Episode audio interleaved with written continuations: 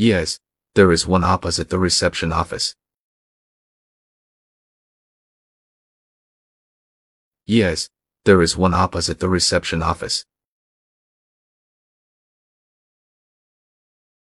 Yes, there is one opposite the reception office.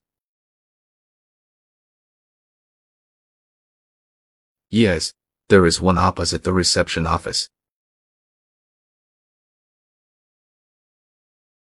Yes, there is one opposite the reception office.